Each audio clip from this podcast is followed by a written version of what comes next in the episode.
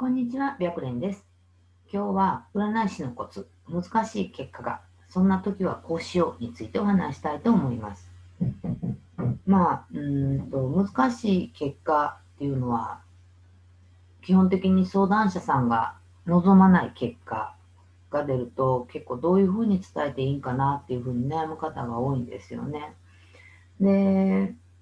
まあ、これを、えーどう伝えるかっていうことって一つの占い師としての一つの課題で基本的にどんな鑑定結果が出たってその結果をちゃんと伝えるのがやっぱり占い師の仕事かなと思います。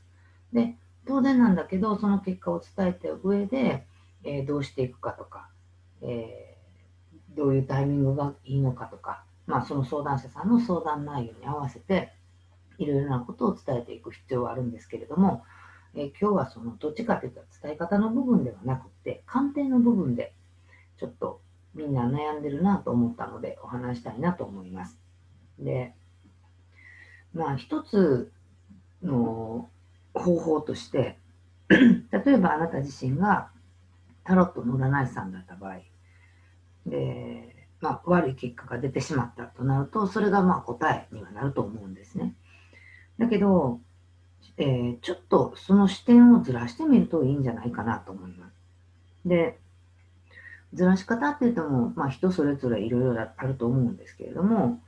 まあ、例えばその着目してるカードそのものが、うんと、カードの意味だけを捉えるんではなくて、そのカードが出た理由とか、そのカードが出る前後とか。で、まあ、例えば、どういうスプレッドをでやるかにもよるかもしれないんですけれども、まあ、過去と現在と未来っていうのがあったら、まあ、未来に悪いカードが出てる。そうすると、まあ、鑑定結果としては悪いっていう答えになるかなと思うんですけれども、その悪いっていうところだけに着目しちゃうと、まあ、現段階ではこういうふうになってうまくいかないよっていう答えになっちゃうと思うんですね。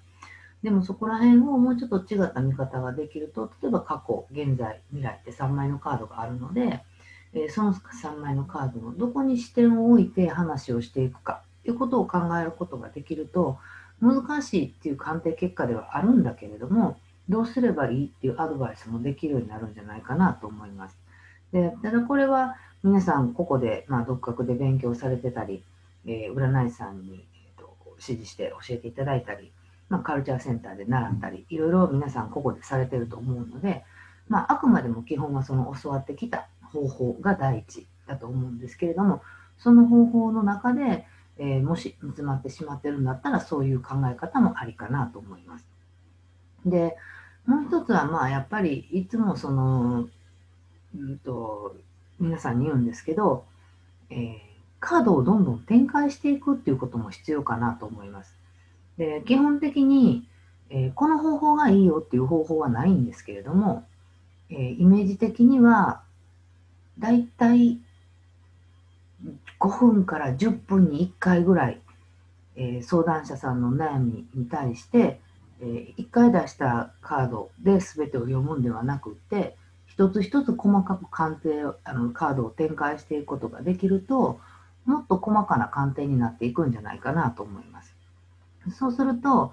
あのあくまでも同じ相談内容を何回も鑑定するっていうわけではなくって、えー、と同じ相談内容の違うパーツですよね。その部分を鑑定していってあげるっていうことができると、えー話をすることもできるだろうし、えー鑑定結果、最初出た鑑定結果はこうなんだけど、こういうふうにしたらいいよっていうアドバイスできる部分も増えていくんじゃないかなと思います。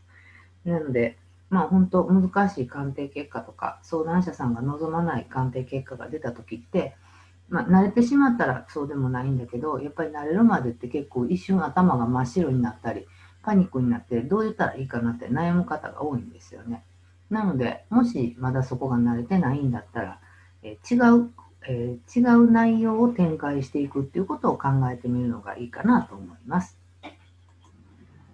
ということで、この占い師大学では、プロの占い師さんがちょっとでも活躍できたらいいなと思って動画を配信しています。チャンネル登録がまだの方はチャンネル登録の方をよろしくお願いします。また少しでもわからないことに答えていけたらなと思ってるので、もし、えー、質問などがあれば LINE 公式の方からメッセージで送ってきてください。ということで本日の動画は終了です。ありがとうございました。